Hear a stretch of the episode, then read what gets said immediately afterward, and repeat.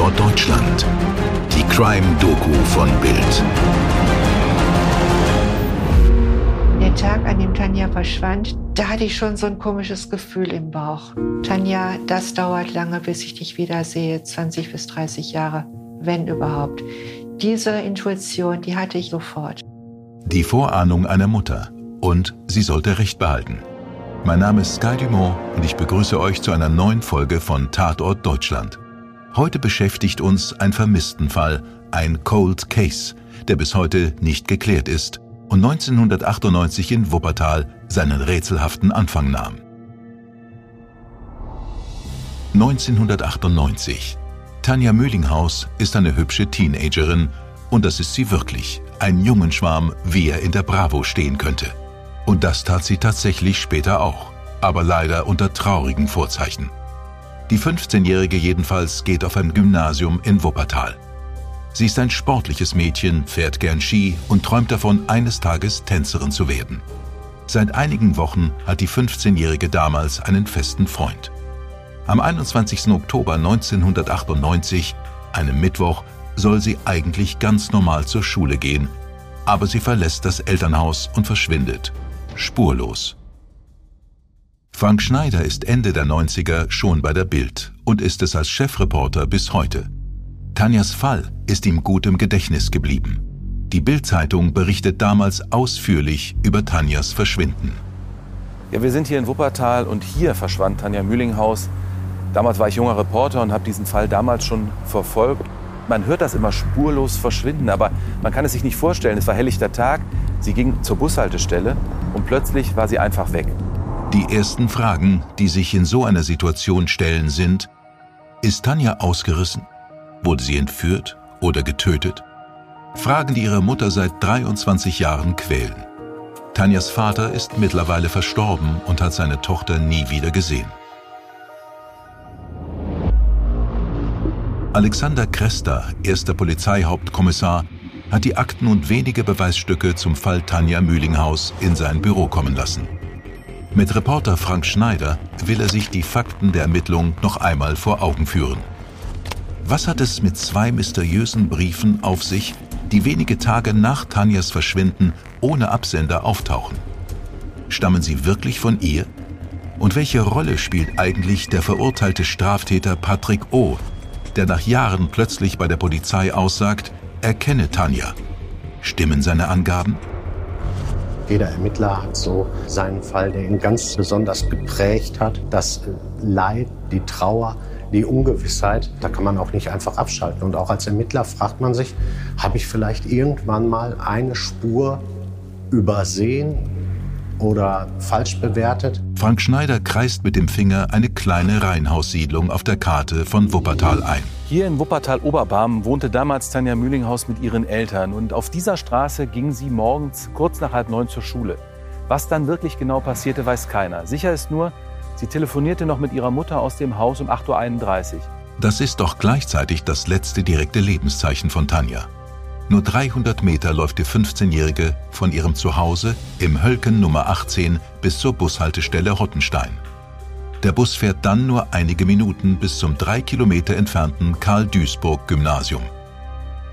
Ob sie sich aber überhaupt auf ihren normalen Schulweg gemacht hat, bleibt ungeklärt. Klar ist nur, sie ist dort nie angekommen. Wir haben ja auch keinen einzigen Zeugen gefunden, der letztendlich Tanja auf dem Schulweg oder im Bus oder noch im, im Bereich der Schule gesehen hat. Also eigentlich verliert sich die Spur spätestens im Elternhaus. Zuerst denken die Ermittler, Tanja könne ausgerissen sein. Nichts Ungewöhnliches bei Jugendlichen in dem Alter. Aber Tanja ist ein fröhliches und willensstarkes Mädchen. Obwohl in der Pubertät ist sie immer verlässlich und hat kaum Stress mit ihren Eltern. Warum sollte sie ausreißen? Ermittler Alexander Krester streicht sich über die grauen Stoppelhaare und tippt mit dem Bleistift auf die Tischplatte. Man kann natürlich auch mutmaßen, dass äh, Tanja vielleicht zunächst freiwillig mit jemandem Unbekannten mitgegangen ist oder dass Tanja von vornherein vielleicht am Kapitaldelikt zum Opfer gefallen ist. Die Polizei nimmt die Vermisstenanzeige auf. Ein Routinevorgang. Dass Teenager mal fortlaufen, passiert, wie erwähnt, häufig. Dass sie verschwunden bleiben, ist aber selten. Im ersten Angriff war dieser Fall jetzt, sag ich mal, nichts Besonderes. Wir haben mehr als 1000 Vermisstenfälle äh, damals äh, in der Kreispolizeibehörde Wuppertal gehabt. Davon sind natürlich unheimlich viele Streuner. Tanja war einer der Fälle, wo man sagt, okay, die ist aus dem Elternhaus äh, abgehauen, wenn wir davon ausgehen, dass sie sich selber da entfernt hat. Und wir sind tatsächlich auch davon ausgegangen, dass sie äh, nach kurzer Zeit wieder nach Hause zurückkehrt. Tanja ist also einfach so losgelaufen, ohne Geld, Kleidung oder Papiere? Unwahrscheinlich. Wurde sie entführt?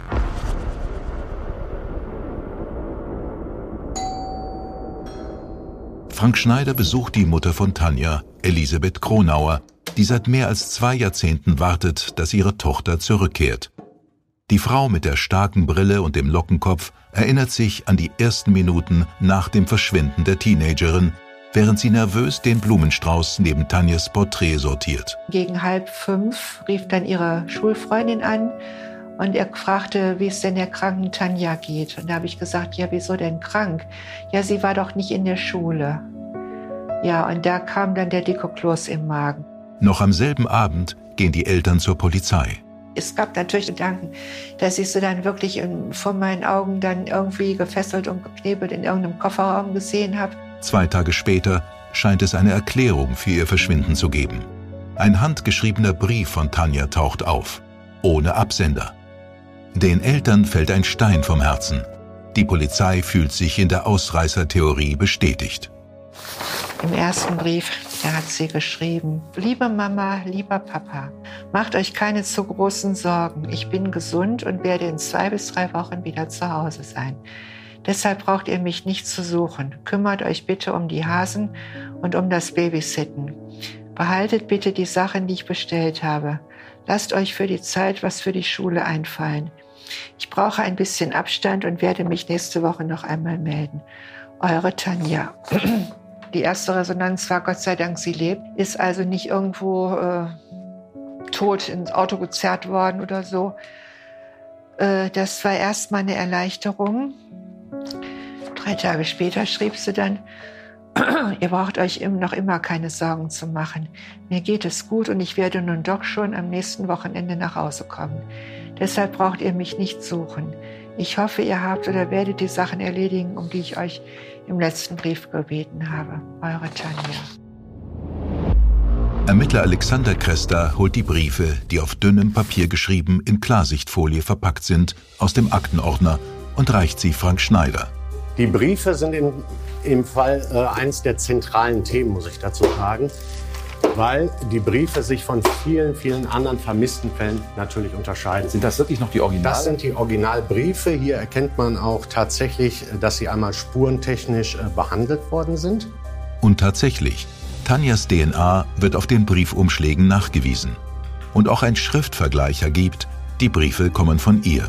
Ja, auch wenn man es jetzt hier sieht, das ist ja sehr identisch. Auch die Unterschrift, wenn man das sieht, ne? eure Tanja, das sieht man ja eigentlich schon, dass es von einer und derselben Person geschrieben wurde. Ja, genau. Was man nicht so 100% bewerten kann, was öfter auch mal formuliert worden ist, es sind diese Briefe unter Druck geschrieben worden. Äh, andere Briefe, die sie schreibt, schreibt sie tatsächlich viel ausführlicher, nicht in kurzen Sätzen, sondern in langen Schachtelsätzen äh, mit anderem Vokabular. Wurde die 15-Jährige gezwungen, die Briefe zu schreiben? Wollte ein möglicher Täter Zeit gewinnen und Tanja im guten Glauben auf ein Entkommen lassen? Als die Briefe äh, bei den Eltern angekommen sind, äh, waren wir ja auch zunächst erleichtert und die Eltern auch. Und auch die Eltern sagten, naja, wir glauben schon, dass sie jetzt wiederkommt. Wir haben das auch vermutet. Wir haben zwar nicht alle unsere Maßnahmen eingestellt, aber natürlich ist das Ermittlungsniveau zu diesem Zeitpunkt dann etwas gesunken. Doch als das Wochenende von Tanjas angekündigter Rückkehr kommt, wartet Mutter Elisabeth vergebens. Tränen stehen in ihren Augen und sie presst das Porträt von Tanja an ihre Brust. Ich habe den ganzen Tag die Haustür hypnotisiert, weil wir eben gerechnet hatten, dass sie kommt. Und als sie dann nicht kam, da haben wir dann nochmal die ganze Maschinerie dann angeworfen. Mutter Elisabeth wendet sich in ihrer Verzweiflung an die Medien. Print, TV, egal. Hauptsache, die Menschen halten die Augen offen. Mir war zu der Zeit auch wirklich jedes Format recht, jeder Sender. Wir können dieses Bild in die Kamera zeigen. Wir wollten damit, dass so viel wie möglich aufmerksam werden. Und vielleicht hat es ja doch einer gesehen. Die Gymnasiastin ist jetzt seit mehr als zwei Wochen verschwunden.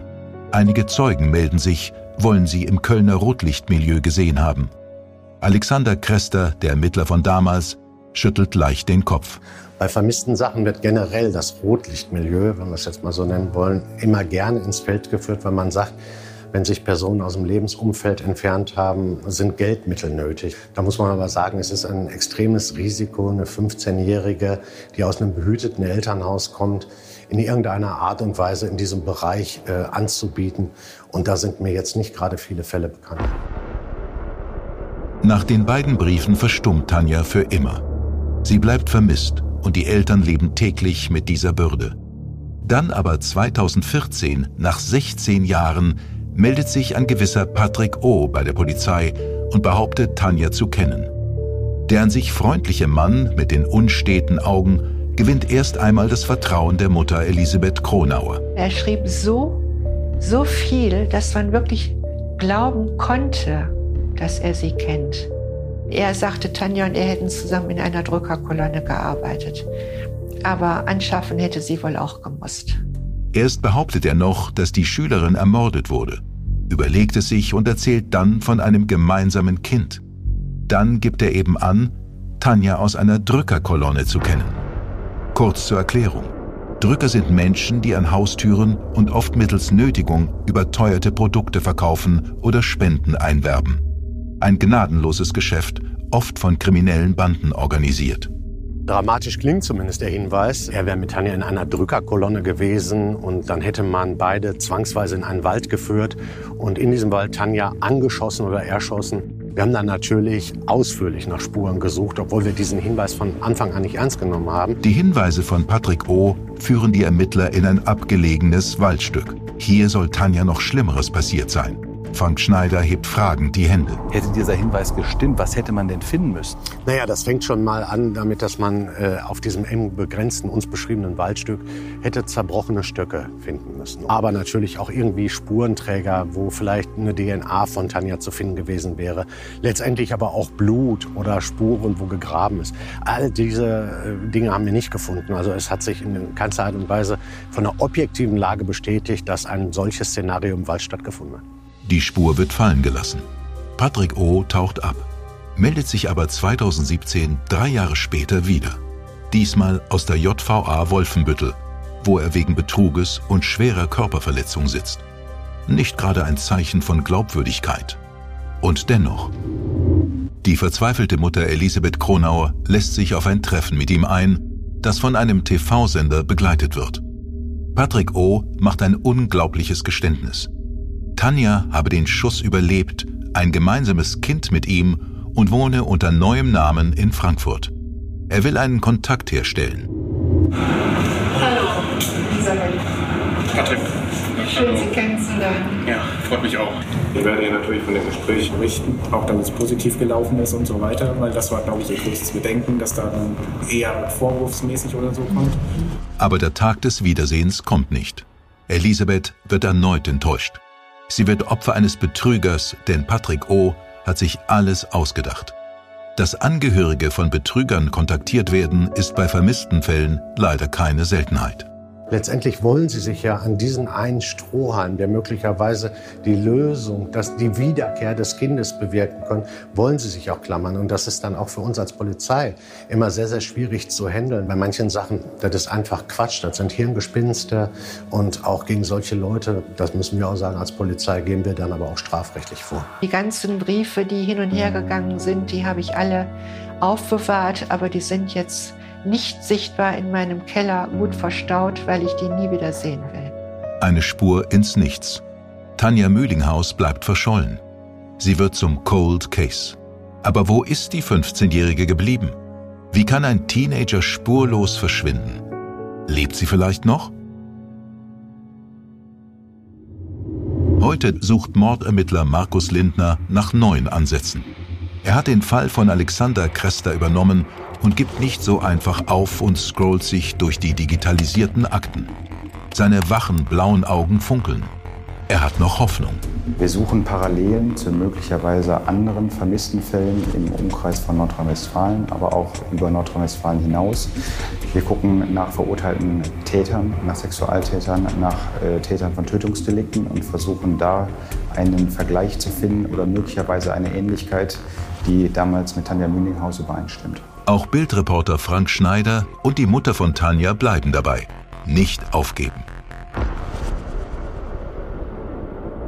Ich würde mir wünschen, nochmal über den Fall Tanja Mühlinghorst zu berichten, aber ganz anders als bisher, nämlich, dass es ihr gut geht, dass sie lebt, dass ich im Idealfall ihr gegenüber sitze und sie fragen kann, warum sie verschwunden ist, was in der Zeit passiert ist und vielleicht sogar mit ansehen dürfte, dass sie ihre Mutter wieder in die Arme nimmt oder die Mutter sie. Tanja ist in jedem Tag in meinen Gedanken präsent. Ich vermisse sie genauso wie vor 23 Jahren. Das Gefühl, dass sie lebt, das kann man eigentlich nicht beschreiben. Das ist einfach da. Aber ich habe nicht das Gefühl, dass sie tot ist. Vielleicht gibt es ja tatsächlich noch eine Chance auf ein Wiedersehen von Mutter und Tochter. Bleibt bitte bis zum Schluss dran. Es gibt noch wichtige Informationen. Bis zum nächsten Mal, euer Sky Dumont. Liebe Tanja, wenn du mich hörst, ich würde mich unwahrscheinlich freuen, wenn wir zwei nochmal zusammen sprechen könnten. Bitte melde dich doch, du brauchst dich für nichts zu schämen. Die Wuppertaler Polizei bittet die Bevölkerung um Hinweise. Wem ist etwas aufgefallen? An Tanjas Wohnung im Hölken Nummer 18 oder auf ihrem Weg zur Haltestelle Hottenstein in Wuppertal. Wer hat sie auf dem Weg zu ihrer Schule beobachtet? Wer hat sie im Kölner Rotlichtmilieu erkannt? Wer hat die 15-jährige Tanja gesehen? Sie trug enge dunkle Jeans und eine schwarze Lederjacke. Die Ermittler, die Familie und die Bildredaktion, sie alle geben nicht auf, wollen endlich Gewissheit. Tatort Deutschland ist eine Produktion aus den WakeWord Studios. Projektleitung Simone Terbrack. Produktion Fabian Scheffler. Drehbuch Lutz Neumann. Redaktion Bild Frank Schneider und Stefan Netzeband. Dir hat diese Folge von Tatort Deutschland gefallen? Du bekommst von True Crime einfach nicht genug. Dann hör jetzt in unsere weiteren Folgen rein. Hier warten mehr als 200 spannende Fälle auf dich, wie das Verschwinden von Rebecca Reusch, der Prozess gegen O.J. Simpson oder die Entführung von Ursula Herrmann. Wir hören uns bei Tatort Deutschland.